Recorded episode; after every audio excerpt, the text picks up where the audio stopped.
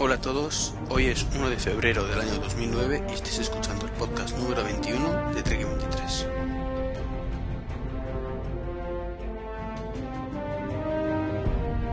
Bueno, ya estoy aquí de nuevo, una semana más, con algo de retraso como, últimamente viene ocurriendo.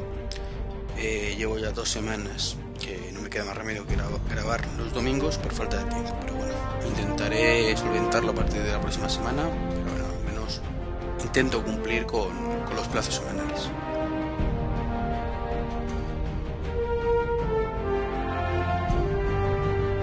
Eh, antes de empezar, poneros un poquito de antecedentes. Eh, está habiendo muchísimos despidos, todas las empresas del sector tecnológico en particular, porque a nivel general todos habéis oído hablar de la crisis mundial económica que, que, está teniendo lugar, con el inconveniente para las empresas tecnológicas que mientras que otras muchas empresas pues, son de menor tamaño y despiden a lo mejor a 100 personas, cuando son ya medianamente grandes, pues eh, como digo, en el sector tecnológico nos hablan de cientos y de miles de despidos en una misma empresa. Concretamente, hace poco Microsoft anunció 5.000, sí, cifras redondas, pues 5.000 personas en la calle. Eh, como curiosidad, pues no recuerdo quién, un impresentable, eso no lo puedo decir, pues entre el gobierno creo que era, no se le ocurre otra cosa que decir que le parece muy bien, evidentemente, muy mal, ¿no? Pero muy bien que se vaya a despedir 5.000 personas, pero que empiece por los extranjeros, quiere proteger al personal americano y que despiden extranjeros. Entonces, pues, impresentable porque son cosas que no, creo que se deben decir. Cuando despides a personas, es despedir personas prescindibles, que sean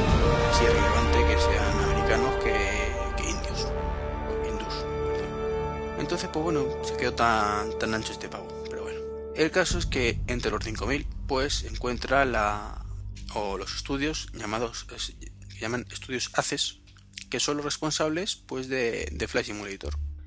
Recordaréis, eh, es para PC y consola, consola, no sé si llegó a salir, pero bueno, para PC seguro que sí. El simulador de vuelo de Microsoft, creo que, que todos lo hemos utilizado, que es el típico simulador que nadie se compra o casi nadie, más que los pilotos profesionales. El resto decimos, hola como mola tal, lo instalamos en nuestro ordenador, piratilla por supuesto, y después de dos días te das cuenta de que es súper chungo, que no tienes el tocho de mil páginas que te venía como manual, y decides puedes desinstalarlo hasta el año que viene que salga la siguiente versión para mejorar los gráficos y ver si ya puedes hacer algo. Pues bueno, la, la, la primera versión del simulador fue en el año 82 y la última, pues no sé si fue hace dos años o así, que era Flex Simulator 10. He dicho antes que, que era cada año, pero realmente no es así, era cada 2-3 años.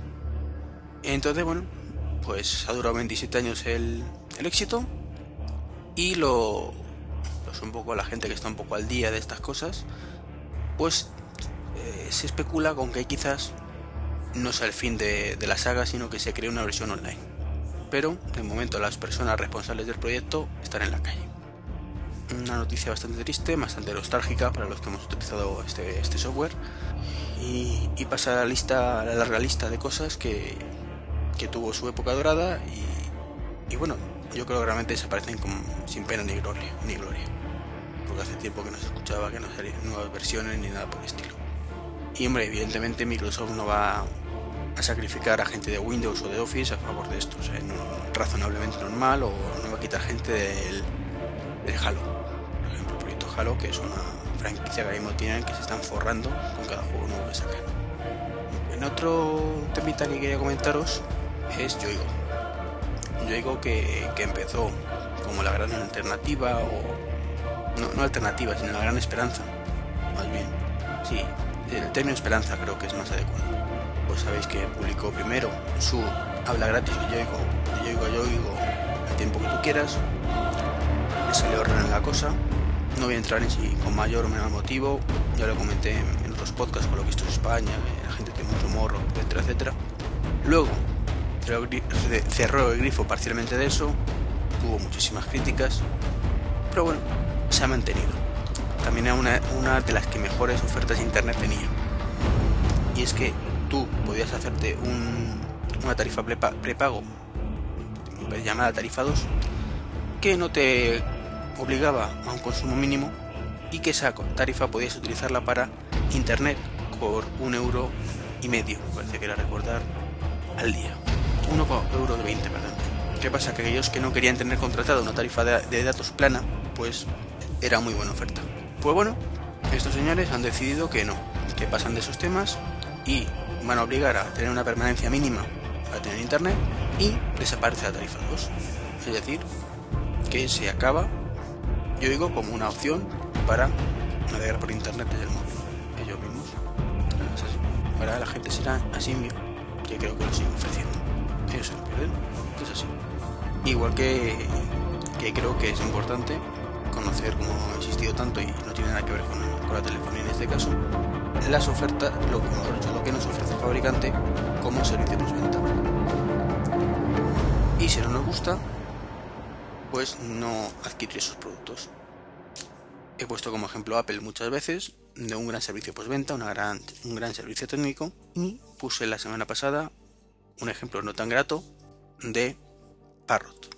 Sobre esto quisiera ampliarlo un poco. No, no lo tenía puesto en el guion, se me había olvidado ponerlo, pero comentarlo un poquito. Y es que se han puesto en contacto conmigo a título individual para pedirme datos, versión de tengo del iPhone, versión que tenía del Parrot, por correo electrónico, que por favor les facilite todos mis datos para poder investigar un poquito más en profundidad y ponerse en contacto conmigo para hacer pruebas. Mm, hombre, de... Sí, lo cierto es que si quitamos las cuatro horas que me tiré para hablar con ellos, pues no está siendo mal el servicio técnico. Claro, mm, que son cuatro horas. O sea, eso tira por tierra todo lo demás, pero también es cierto que si realmente están moviendo su interés, pues es un punto a favor. Mm, insisto, deberían solucionarlo a las 4 horas. No es ni razonablemente normal. Entiendo que un día pues, puedes tirarte 20 minutos, pero como algo esporádico. Y más cuando es un 902. Que jamás deberías estar esperando más de 2 minutos. Que es así. yo no sé la, pasta que pude dejar ahí en las llamadas. Pero bueno, se, están resarciendo poco a poco. Mm, seguro que no han escuchado el podcast, con lo cual no, no hay fluidos en absoluto pero me parece un bonito detalle que se pongan en contacto contigo, aunque sea por vía de correo electrónico, y que me llamen por teléfono justo estoy grabando el podcast. Bueno, ya colgado, mm, he preferido directamente seguir grabando tal cual, no, no editarlo y ponerlo en tomas falsas. Entonces, bueno, pues lo que iba diciendo, que, que el servicio de Parrot ha ganado para mí al menos algún que otro punto con esto y ya veremos si, si ese contacto con el cliente, en este caso conmigo, continúa así, pues seguirán ganando puntos. Y otro servicio técnico, o mejor dicho, soporte técnico, perdón, que me parece nefasto, es el de Toshiba. Ya había hablado, o escuchado hablar, mejor dicho, a, Flavio de Puromac de lo mal que, que tratan a los clientes. En mi caso, eh, no he probado hablar directamente con ellos, pero eh, la organización que tienen en su página web es lamentable. Estuve formateando un ordenador de, un compañero de trabajo, una compañera mejor dicho, y bueno, tenía el Vista instalado. Era el Vista Premium y yo pensé, bueno, que si, que si prefería esa persona, pues le podía poner el XP. Me dio su ok, de hecho prefería el XP. Qué raro, ¿verdad? Que alguien prefiera el XP al Vista. Entonces me fui a la página web de, del fabricante de Toshiba y me puse pues a, a investigar un poco los drivers que había y vi que efectivamente tenían para XP. Total que me pongo a descargar los drivers, me pide, por supuesto, marca Toshiba, modelo, el que fuera, y el número de, de modelo. Bueno, pues para eso aparece toda la lista de drivers. El problema, pues que te vienen para tres tarjetas inalámbricas, para dos trackpad y no recuerdo si también para un par de tarjetas de vídeo aparte de un montón de morralla que ni siquiera fui capaz de entender para qué servía. Claro, me pongo a instalarlo luego y la duda era ¿qué instalo? Porque yo no sé qué trackpad viene, yo no sé qué tarjeta wifi viene y yo pues puedo llegar a saberlo, no me supone mucha complicación, pero un usuario con un poquito menos de recursos pues se vuelve gilipollas. Entonces, tan complicado es que un modelo venga con una tarjeta de sonido, de vídeo, wifi, etcétera, y que otro vengan con otro diferente, debe serlo. Pero los problemas no acaban ahí. veo que efectivamente tiene todos los drivers para XP. Pero cuando voy a arrancar, o mejor dicho, instalar el XP, me encuentro con que no detecta el disco duro. Ah, amigos, que son SATA, lata. Bueno, no pasa nada. Miro la, la página del fabricante y no viene driver SATA. Pero bueno, me busco la vida y me bajo por internet otros de una persona que decían que funcionaba. Me lo pongo, lo descargo, pero amigo, que el XP solo permite instalarlos desde un disquete. No es capaz el, sistema operativo de Microsoft de mirarse esos drivers en un pendrive o en una ruta Ethernet. No, no, solo en un disquete. Así que, ¿alguien me puede explicar para qué Toshiba me saca unos drivers que nunca voy a poder instalar? Porque es que ese ordenador no viene con lector con disquetera. Como es normal. Estamos en el año 2009. No hay disquetera ya en el mercado. Entonces, me parece absurdo. Lo mínimo es que, sean capaces ellos de, que venga una disquetera. Bueno, sí, podría haber la opción de que tenga una disquetera externa, pero ¿quién coño, por decirlo claramente, tiene una disquetera externa en su casa? O en una empresa de hoy en día. es que ni eso. Lo primero, un fallo gordísimo de Microsoft en el XP. O sea, han tenido tiempo desde que salió en el 2001 el XP como para rehacer un instalador y que detecte los, los Y lo segundo, Toshiba, pues que va a su bola y ni puñetero caso. Ah, yo, ¿quieres para XP? Toma. Pero bueno, la cosa es que no acaba ahí. Porque, eh, bueno, al final intento instalar Vista, me bajo los drivers, no acaba de ir fino y opto por, por el disco de restauración. Toshiba te viene con el portátil un disco de restauración y lo uso de mí pensando pues que dado que tiene la persona estas dos particiones creadas pues puedo instalarlo en C pues bien no puedo porque cuando meto el disco de restauración me avisa que se va a cargar todo el disco duro y lo va a dejar como el primer día se carga C y se carga D así que cojonudo un 10 para para Toshiba y su filosofía vamos yo entiendo que si te crean un, por defecto un disco de datos una partición de datos es para utilizarla y que te guarde los datos, no para que el primer disco de restauración te lo machaque. Y no sé por qué te lo tiene que machacar cuando lo normal es que solamente te restaure la partición C. En fin. ¿Qué pasamos otra cosa? Aunque no mucho, porque seguimos hablando de Microsoft. De hecho, tengo dos cosas más que decir de, Microsoft hoy. Últimamente estoy hablando mucho de Microsoft, ¿verdad? Pero bueno. La primera, bueno, las dos son que no aprenden. Fijaros que hay buenas críticas del Windows 7 que parecía que, se habían encaminado por el buen camino, como da la redundancia. Pues no, estos son unos cabezones que es que no aprenden la lección. Y es que no se dan cuenta de que sacar 5 versiones o 7 versiones de un mismo producto lo único que hace es complicar la vida al usuario y quitarle funcionalidades que perfectamente podrían utilizar por el mismo precio. Y hablo pues como sabéis de las versiones del Vista, que sabéis que la Home Basic, que no vale para nada, pero para nada. Tenemos la Home Premium, que es la Basic con el... ¿Cómo se llama? No me acuerdo. El Aero funcionando. Tenemos la Business, que lleva el Aero también funcionando para empresas. Y tenemos la Ultimate, que lleva todo, incluyendo el Media Center. No recuerdo si quizás la Home Premium también lleva, el Media Center. Bueno, por diferencia de una a otra hay 300 euros. La Home Basic son 100 euros creo, la Ultimate son 400. Y ahora yo digo, Leopard, ¿a alguien le suena? Leopard Ultimate Chachipiruli. 149. O 150, 169, perdón. No, no es el precio, qué puñeta, si no lo he comprado nunca. Por ahí anda, 150 euros más o menos. Me, suena a 139, 139 puede ser. ¿Suena?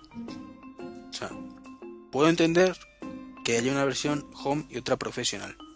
Aunque yo en el XP, si os digo la verdad, siempre he instalado en todos los ordenadores la profesional y según ha venido la basic, la, la home le ha borrado. O sea, es que me parece absurdo esa, esa diferenciación. Y hombre, vale que intenten sacar la pasta a las empresas.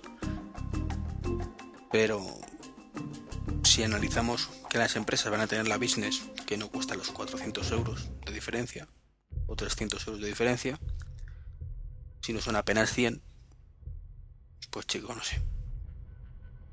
Me parece un sistema operativo muy caro para lo que ofrece Y eso me ha llevado a reflexionar, y esto no lo tenía puesto en el guion, eh, sobre que siempre se ha dicho que, claro, la gente de Apple, pues, o los que somos maqueros, somos más dados a pagar el software que utilizamos, mientras que en Microsoft o Windows estamos muy acostumbrados a pirateo. Y eso no es porque valoremos más, como yo he escuchado, yo creo menos que no es que valoremos más a el trabajo de los que programan para Apple, y es que sean empresas más pequeñas y que dé un poquito, un poquito de cargo de conciencia. No, no es eso. Eh, ojo, hay gente que sí, ¿eh? No, no discuto eso tampoco. Y no digo una verdad absoluta. Cada uno tiene su historia de por qué paga el software y antes no lo pagaba.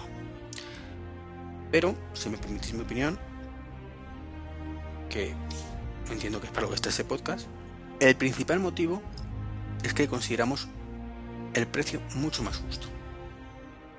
Que el caso que os he comentado antes. A mí, 139 euros por un sistema operativo como es Leopard no me parece caro. Barato tampoco, ojo. Pero no me parece caro. Y sin. Y no voy a decir si lo piratearía o no lo piratearía. Lo que digo es que no me parece mal, mal, mal precio.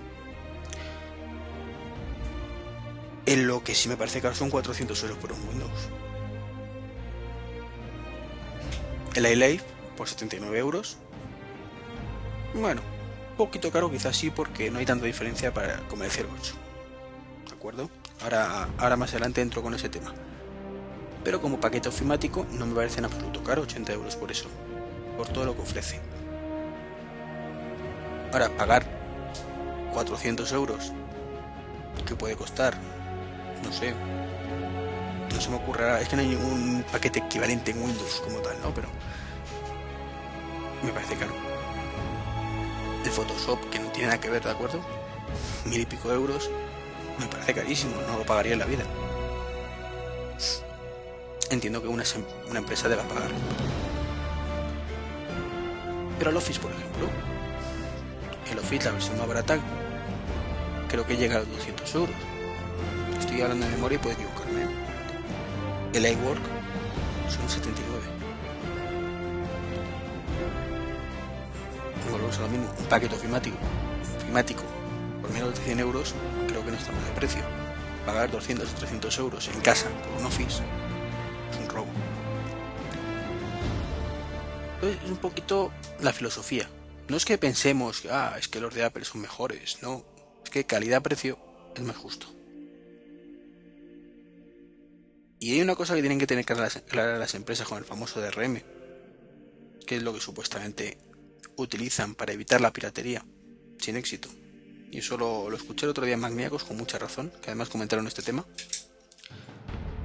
Y es que el que piratea va a seguir pirateando.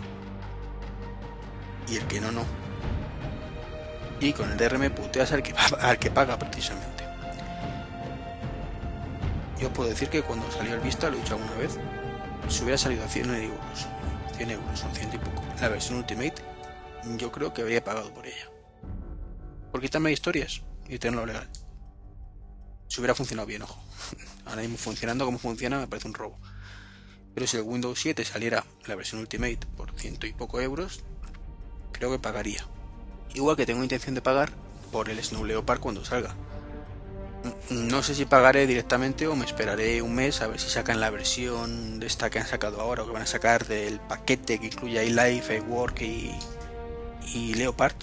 Pues que la actualicen con Snow Leopard yo me, gustaría muchísimo porque me parece muy buen precio pagar 180 dólares, creo que son 180, 179 euros por tener el conjunto, pero si no, yo no me, no sé si ya digo que si será el mismo día o, lo primero lo, instalaré y después compraré la licencia, pero mm, moralmente creo que lo pagaré. Creo que lo vale. Sobre el papel al menos. Viendo cómo funciona Leopard. Entonces, si realmente me, si considero que no es justo el precio y que las novedades que trae no justifican el cambio, pues a lo mejor no, pero en principio tengo intención. Y el otro tema que iba a comentaros de Microsoft, que me he liado un poquito, aparte de que no aprenden el tema de las licencias, es el UAC, que es el sistema de control de usuarios para evitar que supuestamente como seguridad no se nos meta nadie. Y que no podamos borrar cosas por error y que si alguien se pone en nuestro ordenador pues no pueda hacer lo que quiera. Y evitar que los manazos de los usuarios pues se carguen sus equipos bueno el del Vista es un desastre un desastre total ¿por qué? porque lo que hace es preguntar cada dos por tres confirmación por todo pulso por ejemplo iniciar un setup y lo único que hace es ¿estás seguro que quieres ejecutar este setup? Sí, claro, estoy seguro. De acuerdo. Vas a instalar esto en tal sitio.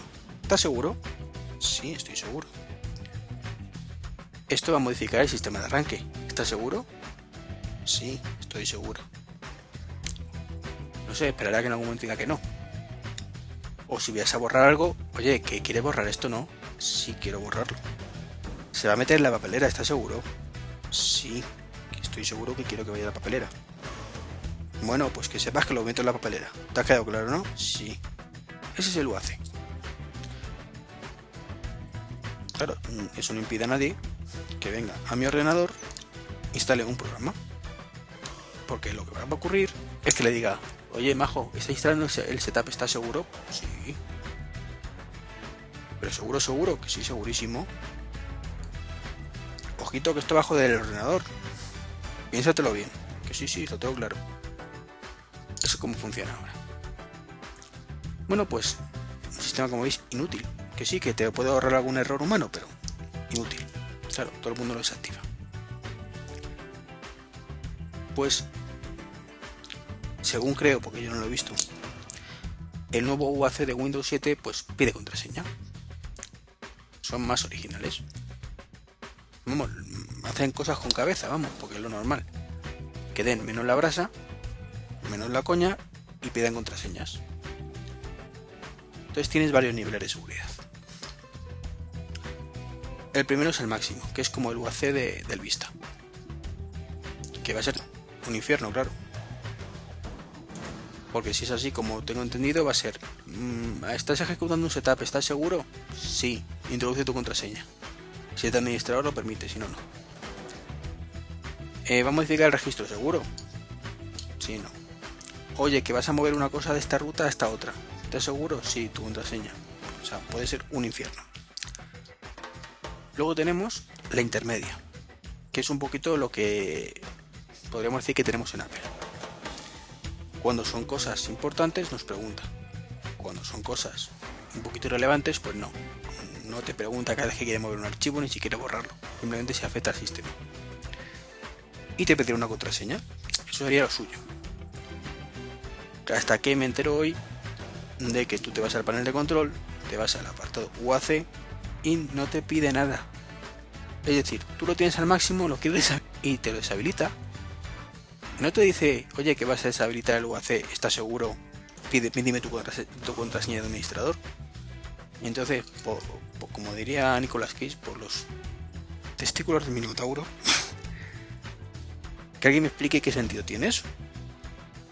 Pones 450.000 confirmaciones para que nadie te pirate el ordenador, que nadie pueda, bueno, meter la pata al usuario, que es una parte importante, y ahora llego yo a un ordenador que no es mío, voy a meter un virus, digo, anda, que me va a pedir un contraseña administrador. Hago una cosa, espérate. Panel de control, UAC desactivar. Sí, ya está, instalar. Ya está. Ridículo, una cagada enorme. Y mm, si fuera un fallo de seguridad, sin más, pues diría lo mismo que he dicho con otros fallos de la beta. Que es una beta y que no pasa nada. Que lo solventarán para la versión definitiva. Pero es que he leído, que es la indignación un poco, que es que le era lo mismo, que no piensan corregirlo. Entonces, ridículo. En fin. Eh, pasando los temas ya, otros sistemas operativos, os voy a hablar de, de Jolly Cloud, que es un nuevo sistema operativo que está todavía en pañales, tan solo hay un par de capturas de pantalla y pensado para los netbook. Y es una versión basada en Linux, muy muy bonita, las capturas que se han visto son una preciosidad y está optimizado para el trabajo en red. Tiene, trabaja con Google Docs, tienes acceso un montón de accesos a herramientas sociales en la red, pero todo pensado para optimización de recursos y eh, trabajo en red. Es para lo que están pensados en teoría los netbook. No están pensados para ponerte a usar el Photoshop, que puedas utilizarlo si tienes algún desinstalado. Entonces, arranques mínimos, consumo de batería mínimo y todo pensado para trabajo por internet. Me parece una idea fabulosa y ya digo, es una preciosidad y cuando salga espero poder instalarlo en el Asus EEE e e que tenemos en casa. Con el permiso de mi chica, no voy a ser que se mosque. Y centrándonos en Apple, pues, o empezando en Apple, pues deciros que por fin se ha conseguido, aunque se he leído también que es un fake, me voy a curar en salud y decir, hay un vídeo que muestra transferencia de Bluetooth por Bluetooth de archivos en el iPhone. Si es un fake, pues es un anticipo de lo que nos espera, porque ya comenté hace poco que el tema está bastante avanzado y que es muy posible que dentro de muy poquito sea realidad.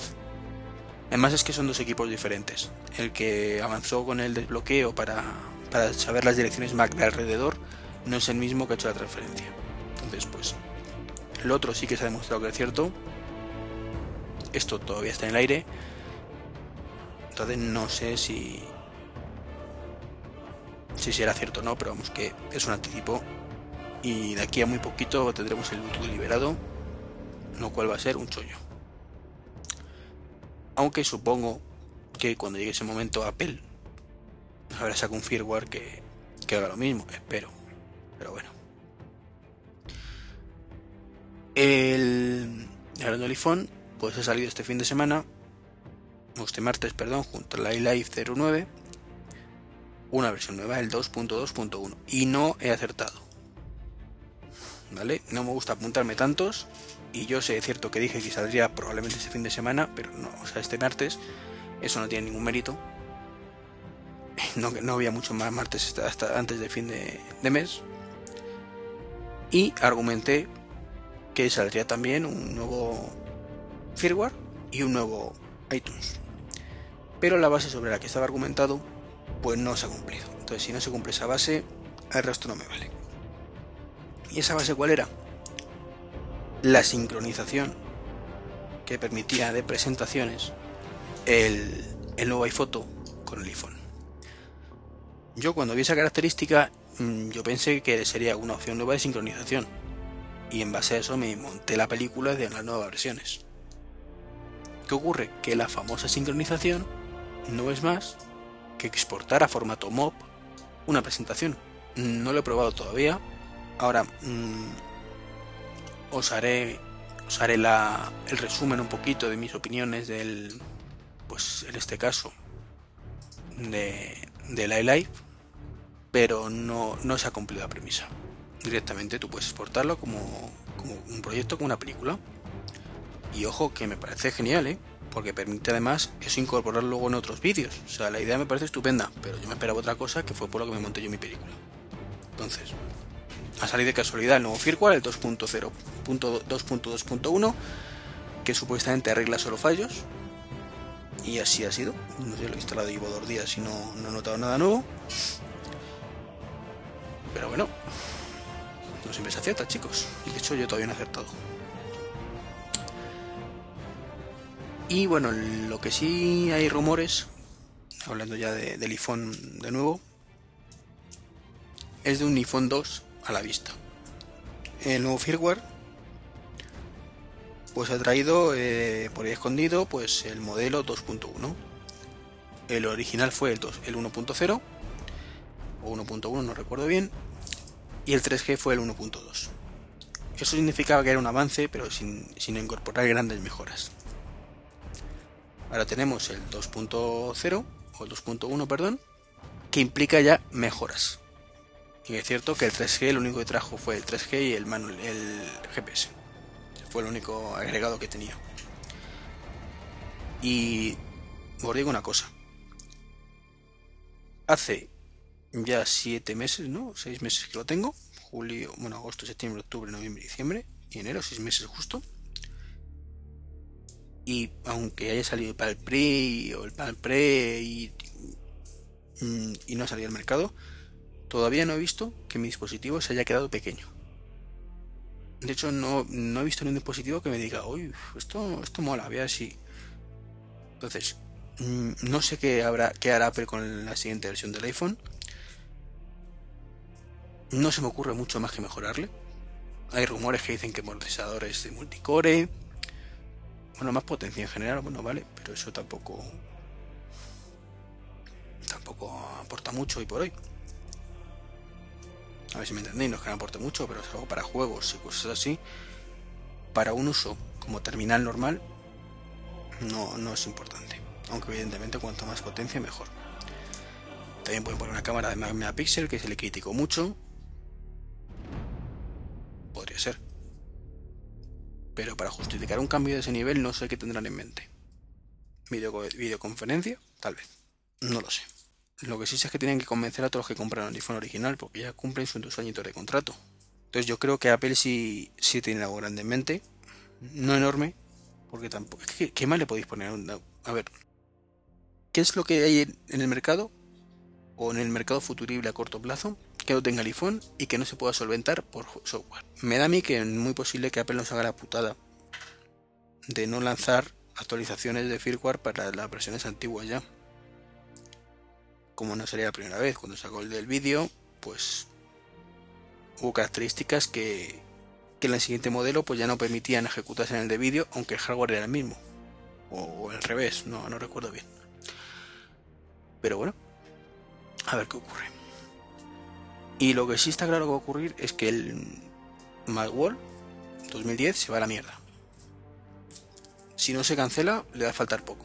Y es que ya ha habido muchísimos fabricantes que al abandono de Apple se pasa al CES, han dicho que van a hacer lo mismo. O sea, muchísimos fabricantes, sobre todo de periféricos del iPhone y del iPod, se están yendo al CES ya. Entonces, mm, el Macworld está sentenciado. Lo digo así de claro. Y bueno, ya os voy a hablar un poquito de las impresiones de la iLife, de la iLife 09. Eh, de no de todo, sino solamente dos productos, porque que es el iPhoto y el GarageBand son los dos que más he utilizado. El iMovie solo trasteé el primer día y no he tenido tiempo de mirarlo bien, con lo cual mm, os voy a dar una pequeña sensación inicial, pero, pero puede cambiar muchísimo cuando empiece a utilizarlo.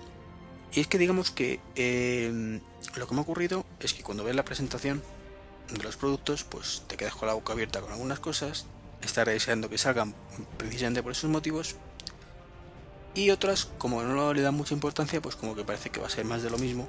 Y claro, cuando lo utilizas, pues lo que te había abierto la boca te das cuenta que está bien, pero no es la panacea. Y lo que no te habían dicho, pues te lo tomas de otra manera. ¿Por qué digo eso? Porque mm, recordaréis que en la iLife 09 lo que más impactó a nivel general evidentemente fue iPhoto y iMovie. Pues bien, el Face, o el Faces o las personas de, del iPhoto no funciona mal del todo, pero tiene muchísimos fallos. Muchísimos, muchísimos fallos. Claro, cuando tienes cinco fotos, que son cinco personas diferentes, como en el caso de, de la presentación, es muy fácil. Es muy fácil para el software distinguirlas. Pero ahora, amigo, yo tengo no sé cuántas mil fotos ahí. Y las he estado clasificando tres o cuatro días y todavía me falta más por clasificar. Y sigue sin encontrarme todas las fotos de una misma persona. ¿Por qué? Porque tiene muchos más patrones colores que comparar y no es tan fácil. Entonces es una versión muy inicial. Un gran avance, muy cómodo, entre comillas, cuando funcione bien, decepciona un poco. Y los lugares, pues tres cuartos de lo mismo, vamos a ver. Es una, a ver, es una chulada. Puede ver en un mapa los sitios donde has estado y ver las fotos de esos lugares. Pero si no tienes una cámara con GPS, por muy sencillo que sea, meter a mano los datos no es lo mismo. Y especialmente porque la mitad de los sitios no están. O sea, me recuerdo que una de las fotos que hice con el iPhone era en Móstoles. Y, encima es que lo, daba mal, ¿no? Porque las coordenadas efectivamente estaban en Móstoles. Y ves el mapa y ponía que estaba en el medio de Móstoles. Pero el cartelito de la dirección ponía Leganés. Incomprensiblemente incomprensible, ¿no? Pues era así. No era capaz de distinguir Móstoles de Leganés. Y luego, pues eso hay que meter todo a mano. la calle y todo el rollo es un coñazo, aunque lo queda muy chulo en el mapa. Y evidentemente lo que se va a hacer, lo que va a hacer el 99,9% de la gente va a ser directamente mirar el evento donde ha sido, poner el nombre de la ciudad y ya con eso tiene. Es que no se va a poner foto a foto a decir que esta fue en la calle de aquí y en esta otra pues fue tres calles más para allá. O sea, si es algo muy puntual, muy llamativo, sí, pero como norma general no. Aunque es cierto que eso va a ayudar, o va a, sí va a ayudar en la palabra adecuada, a que muchos en la próxima cámara que se compren se preocupen de que tenga GPS. Cosa que ahora mm, yo al menos lo veía como algo irrelevante. Siempre me pregunto, ¿yo para qué quiero saber qué coordenadas son las fotos? Eh, uso de mí no se me ocurrió pensar nunca que podría verlo en un mapa. Claro, por eso está la diferencia. Yo mm, soy yo y Apple es Apple. Y yo no trabajo para Apple. Ellos son no visionarios y yo no.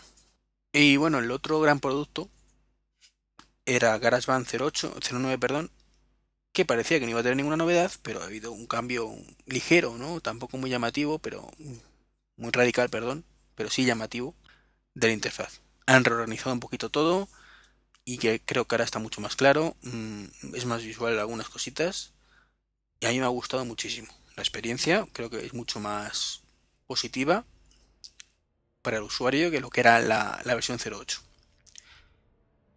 Y entonces por eso que, parecía que no, que no iba a traer nada más que los cursos y cosas de estas, pero los cuales no he probado, por cierto. Y no sé si trae en inglés o no. Ahora, de hecho, estoy utilizando para grabar este podcast, luego lo miraré. Pero ya digo que, que me ha parecido un avance importante, mucho más claro todo, mucho más intuitivo, mucho más bonito. Y el que no puedo comentar mucho es el iMovie, pero que la experiencia que he tenido me ha dejado un poquito decepcionado. O sea, no me he puesto con ello en serio, por eso digo que no quiero valorarlo, pero digamos que la, la sensación opuesta al GarageBand. Me esperaba muy poquito el GarageBand y me he encontrado con algo que me ha gustado, me esperaba muchísimo del iMovie y creo que no es para tanto. Ahora bien, hoy creo que no es para tanto. Dentro de una semana, si a ver si tengo tiempo esta semana de hacer pruebas, ya os diré.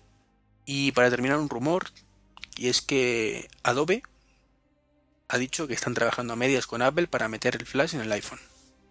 Y no hablo de un flash fotográfico, sino el Adobe Flash, como podréis suponer. Eh, si ha dicho eso, y es cierto, significa que las próximas versiones de firmware saldrá con flash. Salvo que nos hagan el lío, como he dicho antes, ¿eh? que necesita más potencia y entonces te justifiquen que no te lo meten en las versiones antiguas de teléfono porque no tienen la potencia necesaria y que te compres el nuevo. Yo creo que con 400 y pico megahercios deberíamos tener suficiente potencia, pero yo no soy experto. Y con eso termino ya. Mm, termino ya el, el podcast. Esta vez no va a haber tomas falsas porque ya habéis visto que lo he dejado tal cual. Dura apenas 40 minutos, como si viene siendo habitual últimamente. Y nada, lo estoy grabando un domingo, me imagino que mañana lunes lo tendréis disponible. Un abrazo a todos, como siempre para contactar, el treki23.com es la dirección del blog. Y en Twitter pues tenéis treki23 por supuesto y correo electrónico treki23.gmail.com o treki23.me.com. Lo dicho, un saludo y hasta luego.